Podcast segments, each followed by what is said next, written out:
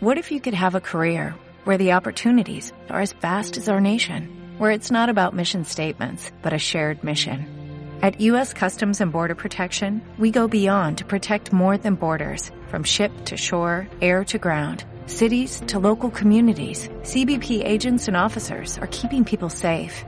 Join U.S. Customs and Border Protection and go beyond for something far greater than yourself. Learn more at cbp.gov/careers.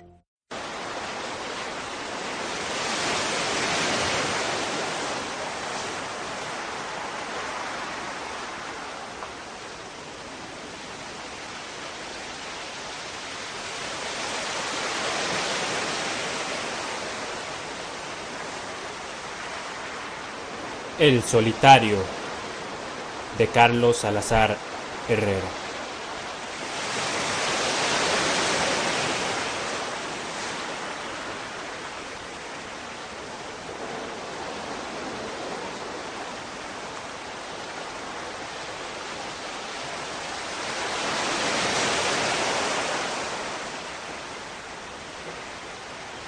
Qué extraño y angustioso me pareció todo aquello. Cuando está baja la marea, se puede pasar a pie por los escollos de la punta, de una ensenada a la otra, bordeando el acantilado.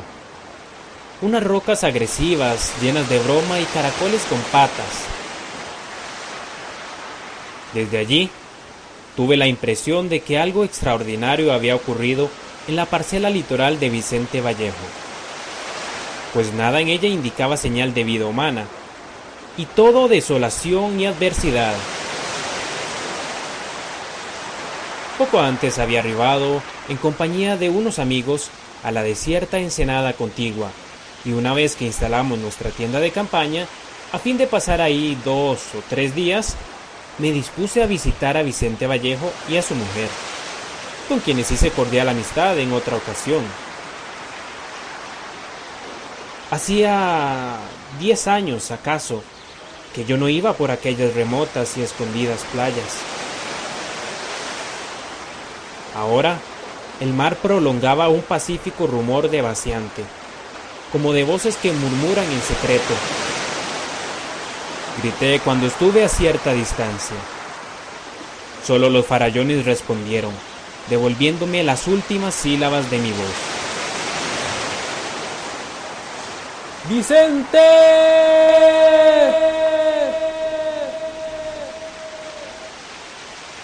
Abigail.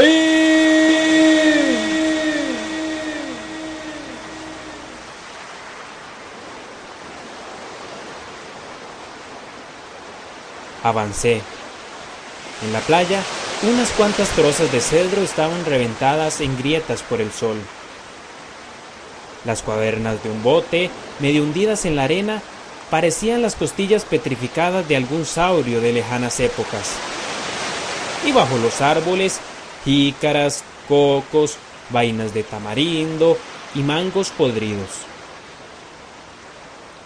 Mi inquietud fue aún mayor cuando llegué al corredor de la casa. Las puertas y ventanas hallábanse entreabiertas.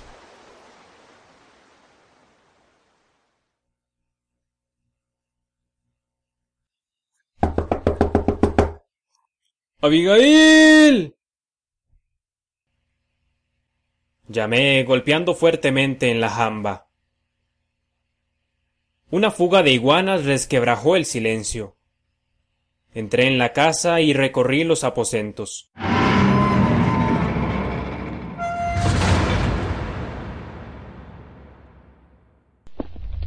La vivienda había sido abandonada.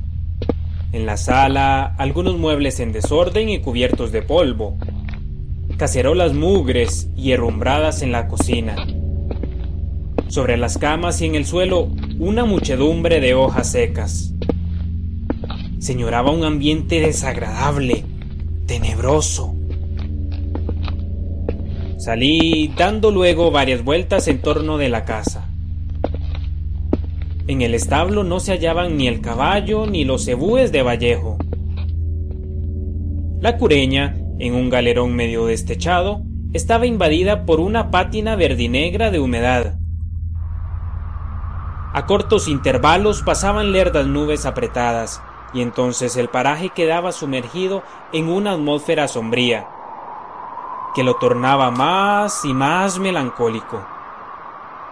Sin duda, la estancia fue abandonada precipitadamente, y como que nadie había vuelto por allí en muchos años. Mi asombro era mayor aún ante el recuerdo del floreciente negocio maderero de Vallejo y de lo bien que se adaptaba a su compañera Abigail. Ambos vivían con cariño y sin inquietudes en aquella pequeña propiedad, cuyo frente abarcaba la bahía escondida entre altos farallones. Vicente Vallejo compraba trozas a los montañeses del interior, las cargaba en su cureña tirada por enormes cebúes de ancha cornamenta. Las conducía a la playa y de allí, mes a mes, a los lanchones madereros que venían a recogerlas. Abigail atendía los oficios domésticos, cubicaba las trozas y llevaba las cuentas con precisión y diligencia. Alguna vez, en otra de mis visitas a la región, la había oído cantar alegremente desde que me asomaba por los escollos de la punta, en el paso de marea baja. ¿Qué misterio dormía arrullado con aquel vuelo tenebroso del silencio?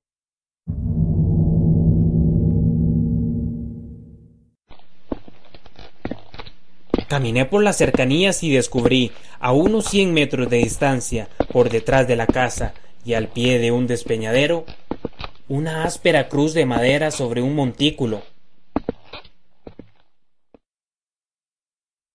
¿Qué ha pasado? ¿Quién está enterrado aquí? ¿Cómo saberlo si no hay nadie? El silencio tiene alas de murciélago.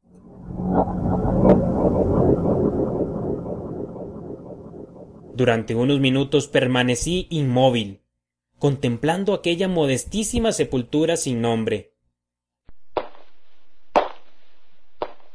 Al cabo volví a la casa y de nuevo me puse a examinar todos los rincones, en busca de algo que condujese a esclarecer en parte aquel misterio, pero no encontré nada. Me asomé por una ventana y durante mucho rato me puse a ver en el mar un enorme tronco desnudo de corteza, que navegaba a la deriva, semejante a una embarcación vikinga desmantelada, con su botalón rematado en cabeza de serpiente. El mar arroja a tierra todo aquello que no le gusta. Fue entonces cuando tuve la impresión de que alguien me observaba a mis espaldas y me volví lentamente. En efecto, allí estaba un hombre de pie, con las piernas separadas y los brazos cruzados. En su mano derecha tenía un libro. Su rostro cobrizo mostraba una sonrisa enigmática. Era el anacoreta José Jackson.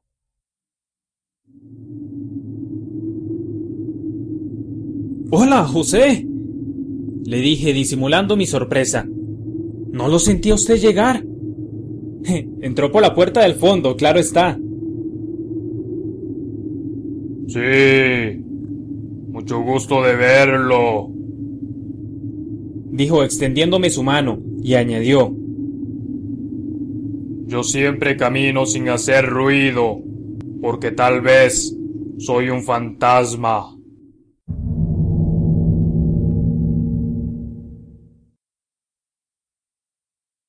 Sonreí y estrechando su gruesa mano le pregunté ¿Qué hace Dios de esa vida? Ayudarme a preparar mi alma para cuando llegue la otra muerte. Tal su extraña respuesta, y agregó ¿Y a usted? ¿Qué lo trajo por acá? Ando de paseo con unos amigos y hemos acampado en la bahía lindante. José Jackson era un solitario. un viejo mulato que habitaba una choza pajiza construida en un alto sano, desde donde se ve el mar, ancho como su holgazanería. Era el vecino más próximo y su choza, a la que llamaba mi palacio, estaba tierra adentro, a unos treinta minutos de buen andar por un mal atajo, estrecho y empinado. Este anacoreta, cuya vivienda visité en cierta oportunidad, llevaba muchos años en aquel retiro, entregado a la meditación y alimentándose de frutas y raíces. Recuerdo que durante aquella visita me contó Desde muy joven me alisté como grumete en un barco mercante. En Corea me engancharon en una guerra que nadie ganó, y en donde los reclutas no sabíamos por qué se peleaba. Maté mucha gente. Quedé con vida, pero medio muerto. Algunos piensan que ahora estoy loco. Creo que así es. Ciertamente era un hombre singular y pintoresco, con alguna cultura, con evidentes arrebatos anormales, pero un buen hombre. La guerra era su arraigada obsesión. Ahora, en la casa abandonada de Vicente Vallejo, nos sentamos en unas bancas ruinosas.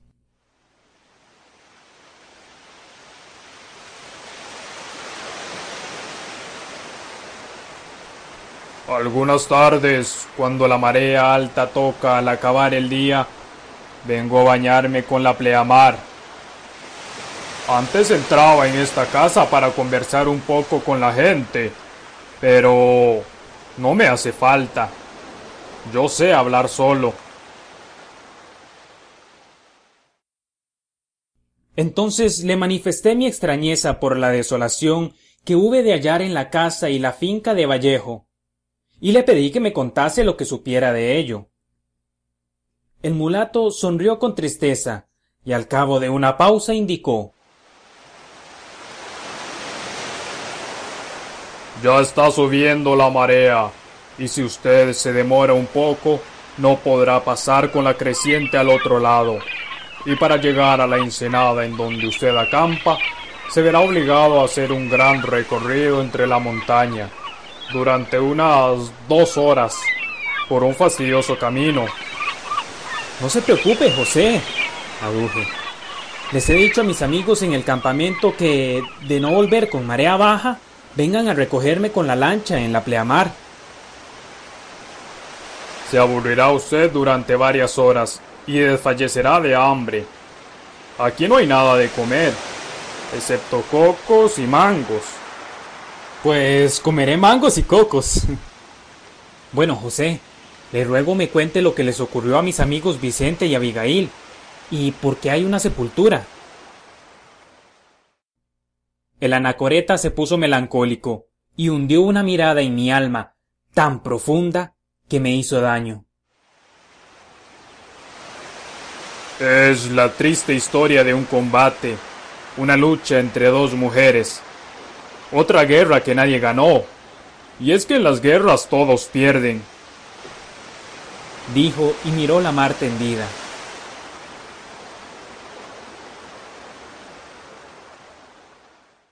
Al principio, el solitario hablaba en forma lacónica, desconfiada, incoherente, y como tratando de eludir un tema que parecía no serle grato. Tuve entonces que sacarle las palabras a fuerza de preguntas participando en ocasiones de las respuestas para estimular su relato. Luego, gradualmente, empezó a referir con cierto orden todo cuanto sabía, hasta llegar a un grado de exaltación y elocuencia que hubo de sorprenderme.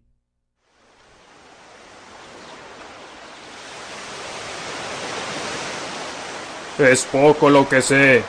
Por favor, dígamelo. El solitario echó a volar otra mirada sobre el horizonte marino. Morir es cosa fácil, lo difícil es vivir. Susurró sin volver de lontananza. Mm, creo que así es. Eh, ¿Quiere un cigarrillo? No, gracias. Hace tiempo dejé de fumar. Ahora soy un penitente. ¿Y bien? El anacoreta besó el libro que llevaba en la mano y luego lo puso sobre los restos de la mesa ennegrecida. La Biblia. Sí. Algunas veces vengo a leerla a la orilla del mar. Y añadió. Vicente Vallejo y su mujer Abigail vivían en paz. No eran casados, pero eran felices. Sí, sí, lo sé. Por estas apartadas regiones son pocos los que se casan. Aquí no hay templos, ni curas, ni autoridades civiles. Nadie sabe lo que ocurrió en esta desventurada casa sino yo. Y conozco los hechos hasta cierto momento. Después, todo me es desconocido, porque evadirse y morir son cosas parecidas. Yo estaba vivo antes de ir a Oriente, pero en la guerra me mataron. No obstante, parece que estoy aquí. ¿Me comprende? Eh, tal vez. Pero, por favor, continúe usted con la historia de lo que les pasó a mis amigos. Nadie es amigo de nadie. Todo es egoísmo y vanidad de vanidades, como dice el eclesiastés. Bien, procuraré hablar despacio y lo mejor y más detalladamente que me sea posible. Lo que sí puedo asegurar a usted es que disfruto de una memoria excelente. Recuerdo cuanto he oído decir, casi con las mismas palabras y en el mismo orden en que fueron pronunciadas. Presumo de mi poder de retentiva. Es parte de mi locura. Mire usted qué bello está ahora el mar. Sí, José. Pero... dije mirando la bahía. Ah, bueno. Fue una horrible batalla entre dos hermanas. Una historia de amor, celos, odio y muerte.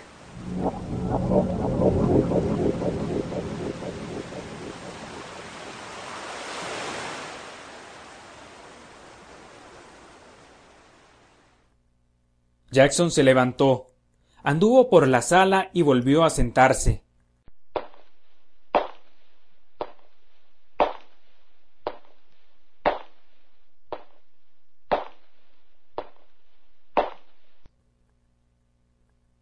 Pues todo por acá en esta casa iba muy bien hasta que llegó Irene, una hermana de Abigail.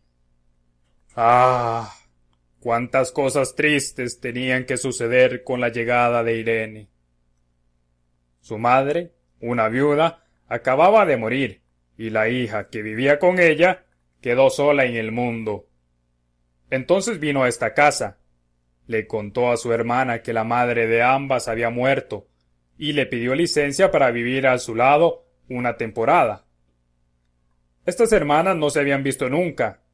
Aquel día se conocieron, Bien, pero... ¿Cómo es posible que estas dos hermanas y la madre... Ah, pues así es la cosa. Abigail abandonó a su madre, siendo muy joven, para escaparse con Vicente Vallejo. Su madre nunca la perdonó, de modo que jamás volvieron a verse. Poco después nació Irene y su hermana, como he dicho, no la conocía. Cuando llegó la joven a esta casa tendría cerca de veinte años y Abigail poco más de treinta y cinco. Es bueno decirle que la madre, una maestra de escuela, se había empeñado en que sus hijas recibieran alguna educación, y las dos realizaron estudios en cierto colegio de la localidad. Por otra parte, ambas eran de inteligencia viva y desenvuelta. Ah, sí, sí, Así lo reconocí en mis charlas con Abigail. Aduje. Vicente y su mujer accedieron a brindarle asilo a Irene, pero a partir de aquel momento ya no hubo sosiego en el espíritu de la hermana mayor. Irene no solo era más joven, sino muy bonita, graciosa, coqueta y sensual. Entonces pasó lo que tenía que ocurrir. La muchacha con frecuencia solía acompañar al hombre de su hermana a la montaña, y de ida en los tablones de la cureña, y de vuelta sentada sobre las trozas de madera, ponía en el fatigoso viaje un alto valor ornamental. Yo lo miraba pasar desde mi palacio. Otras veces iban juntos al mar, y el bote desaparecía más allá de los últimos islotes. Aquellos islotes. ¿Los ve usted? repitió señalándolos. Hay que tener ojos de marinero para divisarlos. Dicen que uno de ellos fue un cementerio de indios. Ajá, ajá, ¿y qué más? Entonces se encendió en el alma de Abigail un infierno de celos, más candente aún por mantenerlo reprimido con un silencio engendrado por el orgullo. El mulato se oprimió las sienes con las manos. Debo concentrarme para coordinar los recuerdos y al relatarlos volver a vivir lo que pasó, con la mayor fidelidad posible. Y es que por momentos sufro desvaríos. Ahora, José Jackson empezó a hablar de pie, caminando por la sala y moviendo los brazos como palmas de cocotero, mecidas por el vendaval. Entonces ya no me fue necesario instarlo para que hablase. Su relato era continuo, persuasivo, dramático, y casi me hizo presenciar lo sucedido. Tal su elocuencia y la viveza de sus remembranzas. Una tarde resolví bajar de mi palacio para hacer una visita a mis vecinos. Empezó diciendo con un tono de voz distinto. Abigail estaba sola. Vicente Vallejo e Irene habían salido de pesca y hallábanse mar adentro. Qué bueno que viniera, José, dijo la mujer tan pronto me advirtió en la puerta. Me siento muy sola y tengo ganas de conversar con alguien. ¿Sabe usted que Vicente y mi hermana casi no me hablan? ¿Por qué razón? le pregunté. Abigail guardó silencio durante unos instantes y luego dijo Perdóneme por confiarle algo que usted diría que no le interesa o no es de su agrado, porque usted vive alejado del mundo, pero yo necesito hablar con alguna persona de mi angustia. Usted es un buen amigo, instruido y con experiencia. Quiero desahogar mi alma y pedirle un consejo. He leído un poco, la interrumpí. He viajado algo y he sabido aislarme. Eso es todo. Lo único que tengo a mi favor es la inmensa y horrible experiencia de una guerra. Ahora vivo en paz con la naturaleza Dios. Eh, un consejo, dice. Sí. Estoy segura de que Vicente y mi hermana tienen relaciones amorosas, pero... ¡Silencio! Ya los oigo llegar. Susurró la mujer haciendo con el índice y su boca una cruz. Mañana iré a su palacio para contarle mis amarguras. Me voy, pues, dije poniéndome de pie. No, no, no, por favor. No se vaya usted. Lo necesito. me suplicó. ¿Para qué? No sé. Quédese. Insistió. Entonces, por esa puerta del fondo entró Irene. Traía una caña de pescar y un canasto de mimbre bajo el brazo. Cubría sus cabellos con un pañuelo rojo, anudado bajo su barbilla. La verdad es que estaba muy bonita. Parecía una de esas muchachas pescadoras que vi cierta vez en el Adriático, cuando yo trabajaba en un barco mercante.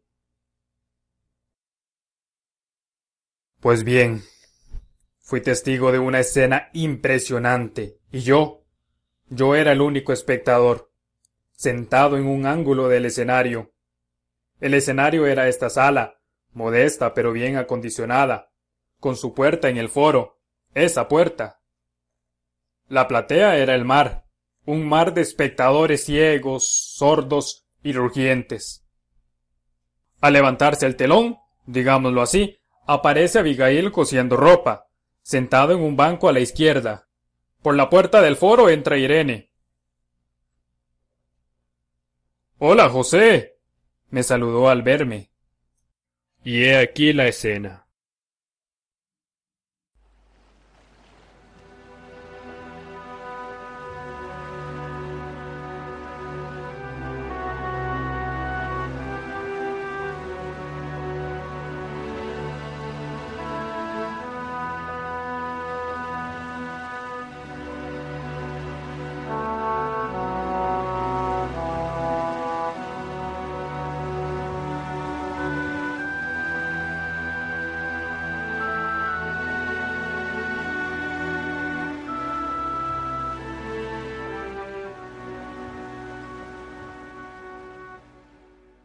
Ya llegaron. dijo Abigail sin levantar la vista para mirar a su hermana. Llegué yo. Vicente me desembarcó en la playa y se volvió a la mar. Me dijo que iba a la otra bahía, no sé a qué. contestó Irene con mucha indiferencia. ¿Nada pescaron? preguntó Abigail, todavía sin mirarla. No, nada. respondió Irene con rudeza. Como siempre. comentó irónica la otra mujer. No siempre. Algunas veces hemos vuelto con buenos barcos y corvinas. Ahora es mal tiempo para pescar. Y si lo saben, entonces ¿para qué van? Por si acaso. dijo la hermana menor encogiéndose de hombros, y se volvió para entrar en su cuarto. Te gusta mucho navegar, ¿verdad? le preguntó Abigail, mostrando evidentes deseos de continuar el diálogo. Sí, es tan agradable estar mar adentro. Hay tanta soledad. Mm, pues no mucha. Vas acompañada. comentó su hermana con ironía.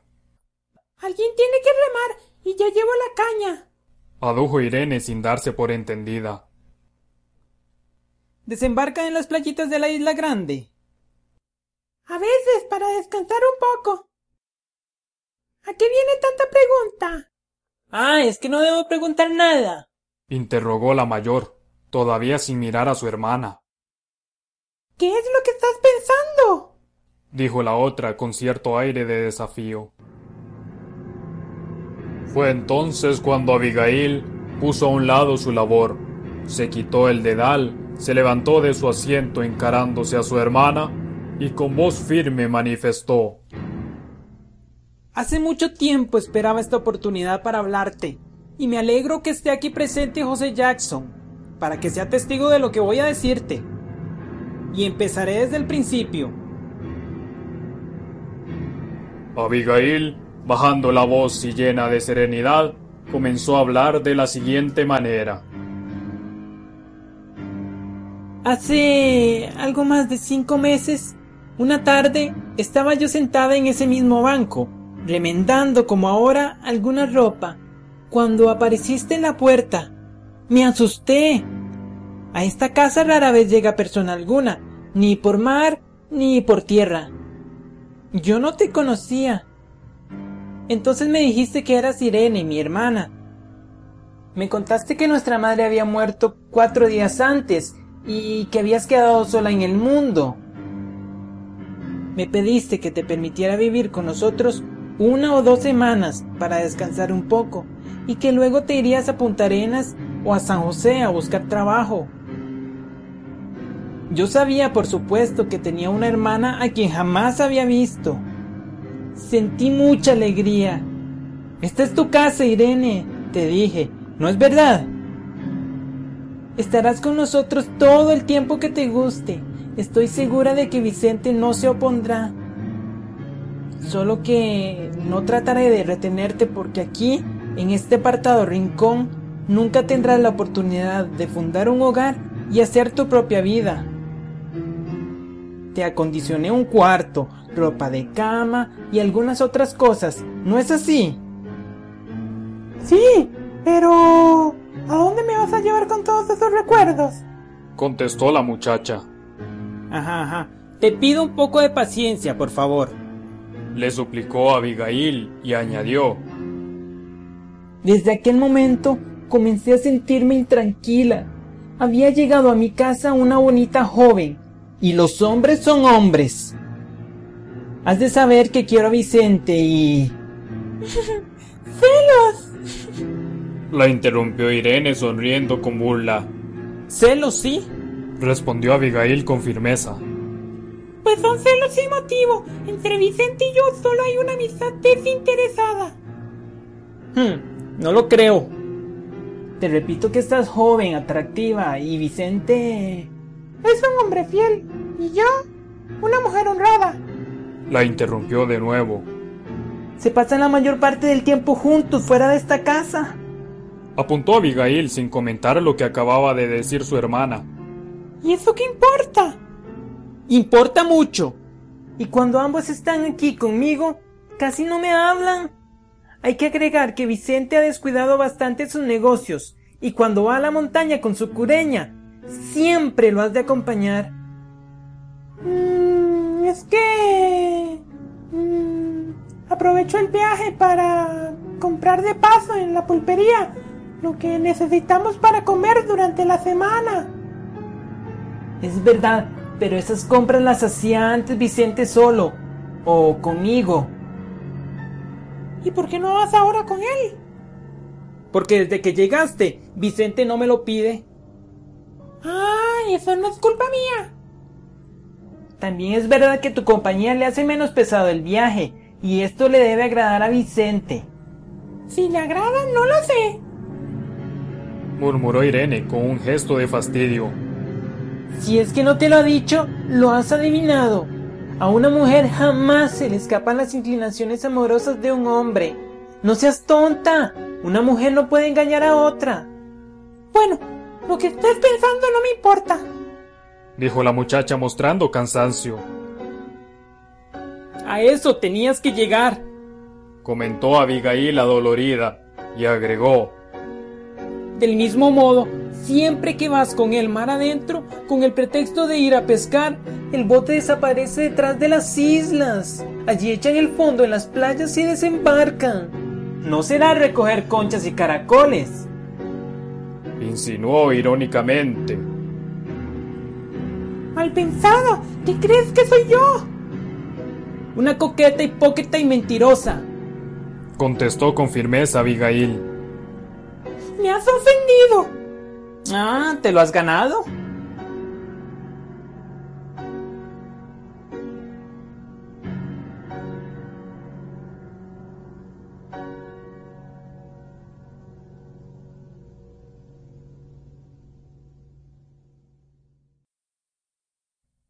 Y el solitario José Jackson de nuevo se desvió del relato. El fuego purifica porque todo lo destruye, pero en la guerra no todo queda destruido.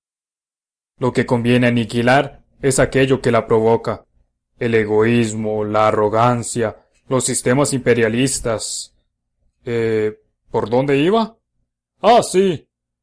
Fue una escena angustiosa, y yo, sentado en un ángulo del escenario, sin intervenir, absorto, contemplando la batalla.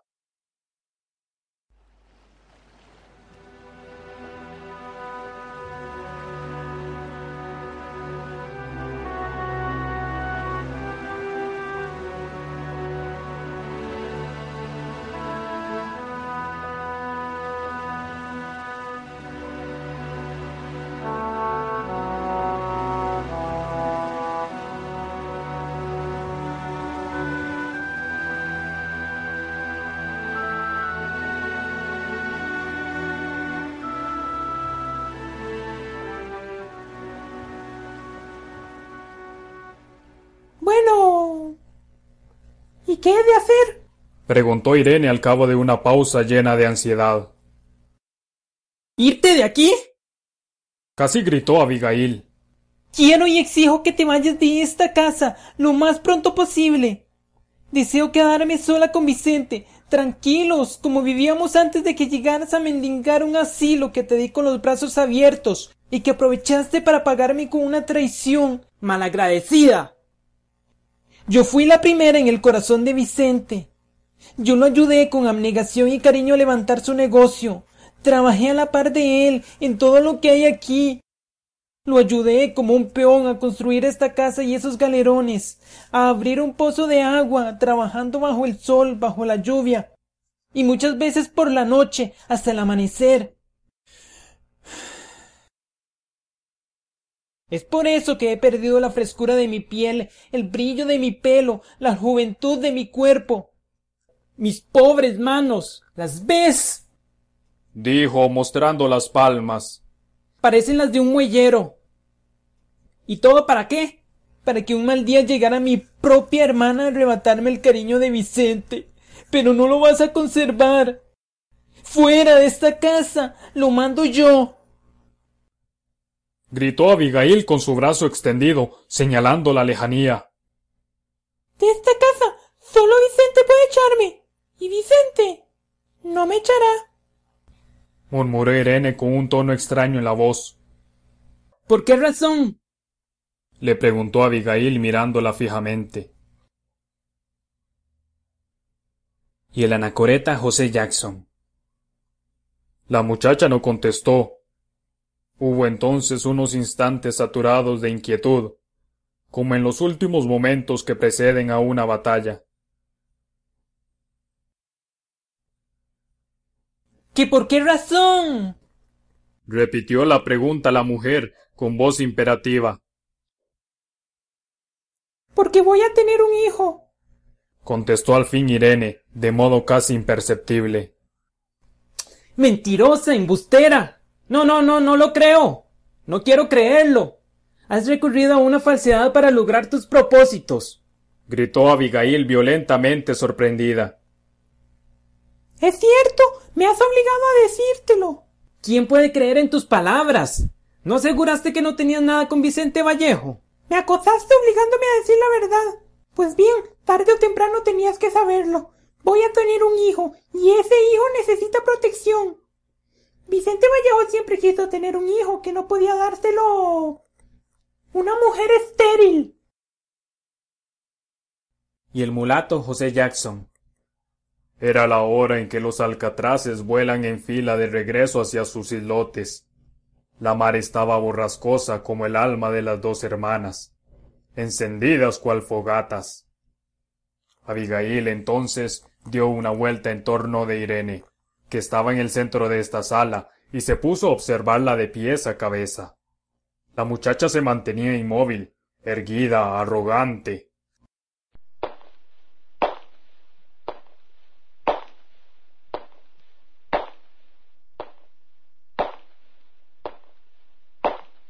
Luego su hermana se le encaró, viéndole los ojos fijamente. Dio unos pasos hacia atrás y dijo con menosprecio sin dejar de mirarla. Creo que es verdad. Estás embarazada. Infeliz. Pero no le darás ese hijo a Vicente Vallejo. ¿Por qué? Porque para evitarlo soy capaz de cualquier cosa, aunque pierda a Vicente, esta finca y mi libertad. Todo o nada. ¿Serías capaz de matarme? Sería capaz de matarte, si fuera necesario, porque te odio. Pero no quiero hacerlo afirmó la hermana mayor, y luego pacíficamente. Mañana a medianoche pasará por aquí la lancha de cabotaje. Te regalaré una buena cantidad de dinero que tengo ahorrado, pero te vas a ir sin decirle nada a Vicente. Lejos podrás ser feliz con tu hijo y quizá casarte con algún buen muchacho. No siempre se quiere una sola vez en la vida. Luego se desprendió de su orgullo reemplazándolo con una lastimosa humildad, y suplicante, con los ojos llenos de lágrimas, se puso de rodillas, como la Abigail bíblica. No seas ingrata, hermanita mía, te lo pido en nombre de nuestros difuntos padres.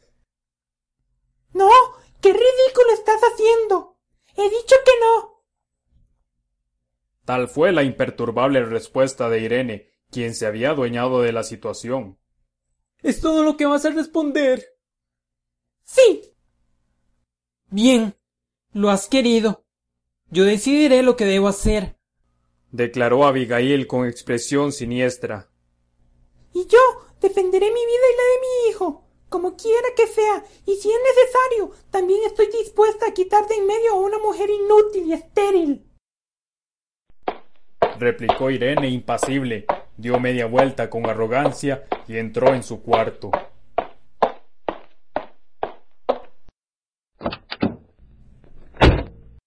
Abigail se sentó, cogió su labor, se puso el dedal e intentó inútilmente enhebrar la aguja.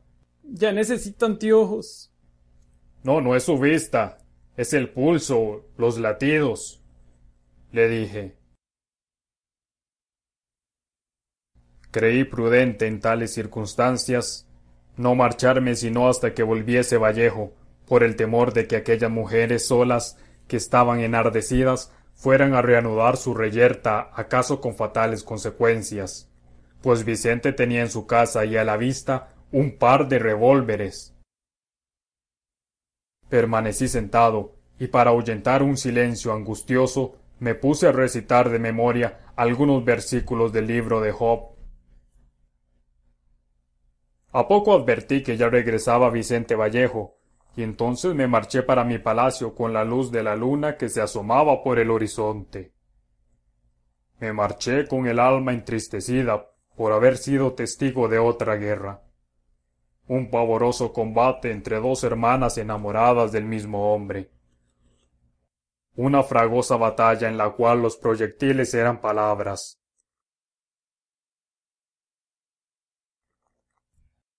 Todo el relato fluyó lentamente y el mar estaba creciendo, creciendo, como crecía mi ansiedad por conocer lo que a la postre había ocurrido.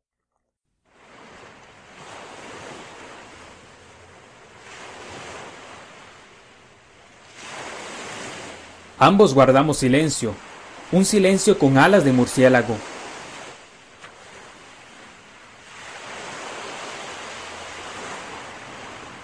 Fue el ermitaño José quien lo destruyó y dijo, Entonces me volví confidente de las dos mujeres, ambas hermanas, cada una por su lado e ignorándolo cada una, ante la necesidad de desahogar su alma y buscar un consejo, recurrieron a mí, como que soy el único vecino en estas soledades.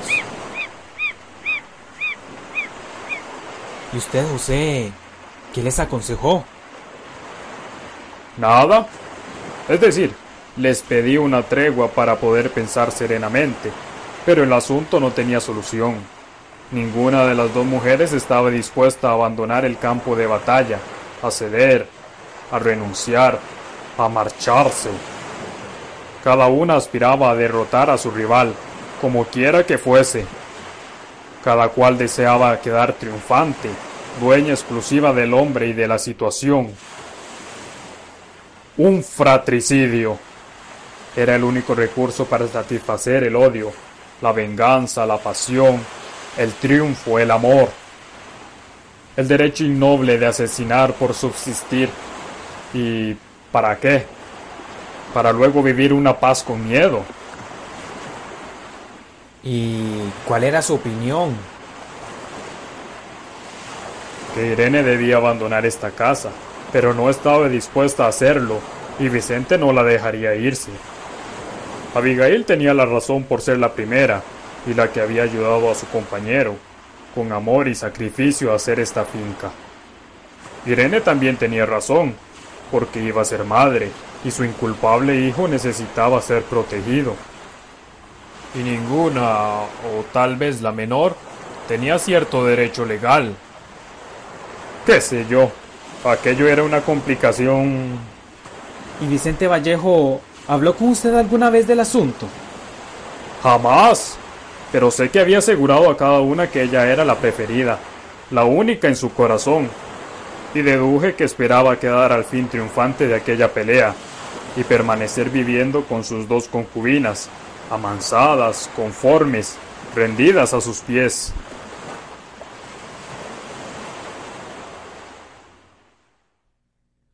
El mulato hizo una pausa y miró el mar, lo más lejos que le alcanzó la vista.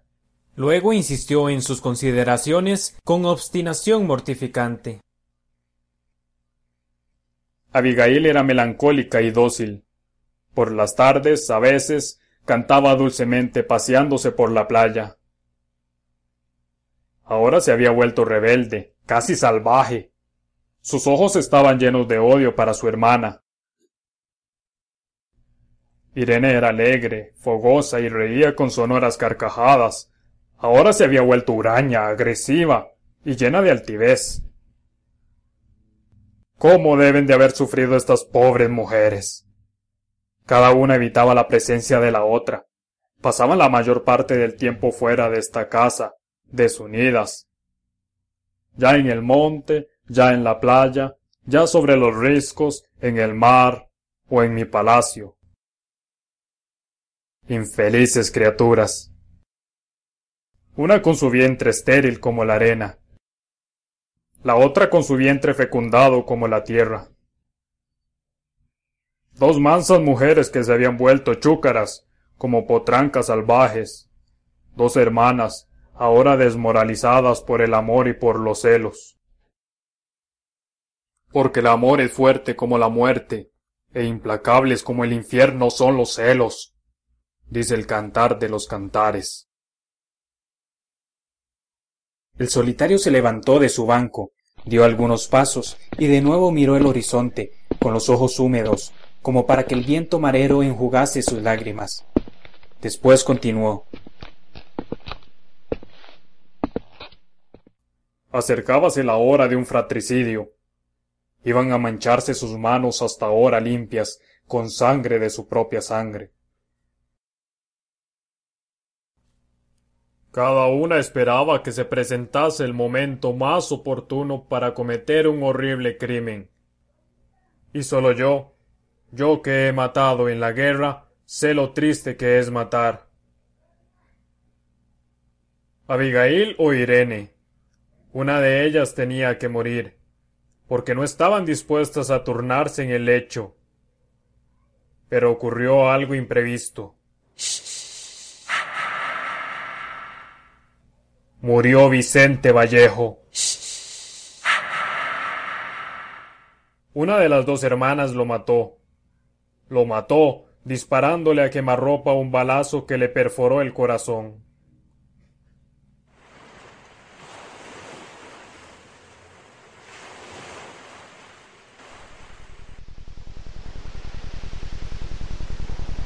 En aquel momento oímos las explosiones del motor de mi lancha que venía a recogerme con la marea alta.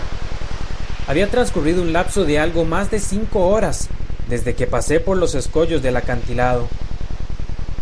El cenovita continuó, apresurando el relato. Ambas mujeres negaron su culpabilidad.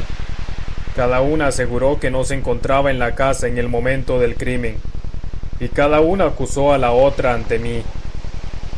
No hubo proceso alguno. En estas remontidades no hay justicia, y un asesinato parece ser cosa de poca gravedad, y rara vez, si no es de modo casual, se esclarecen los delitos.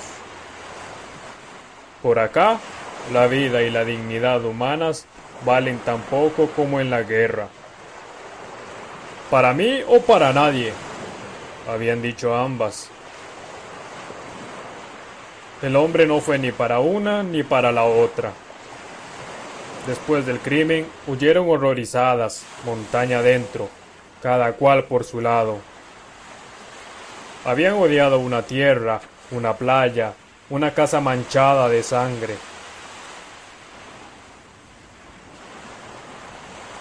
Ahora las dos son unas pobres fugitivas, ocultas en algún lugar, pero ello es mejor que un fratricidio.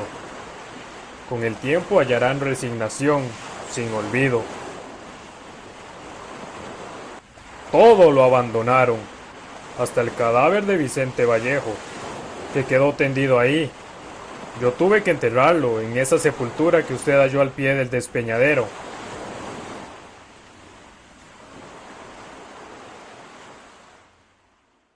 Entonces se extendió entre nosotros un último silencio con alas de murciélago. Más silencio aún cuando dejó de oírse el motor de la lancha que encallaba en la arena. Con una pleamar solitaria, enigmática, inmensa. Como el alma inmensa, enigmática y solitaria del anacoreta José Jackson. El solitario me preguntó serenamente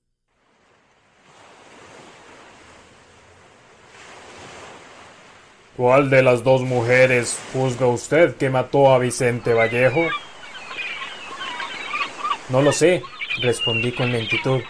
Es posible que ninguna de las dos. ¿Y entonces quién? Yo. exclamó Jackson con su enorme mano abierta, como una estrella mar prendida sobre su pecho. Mmm. Quizás.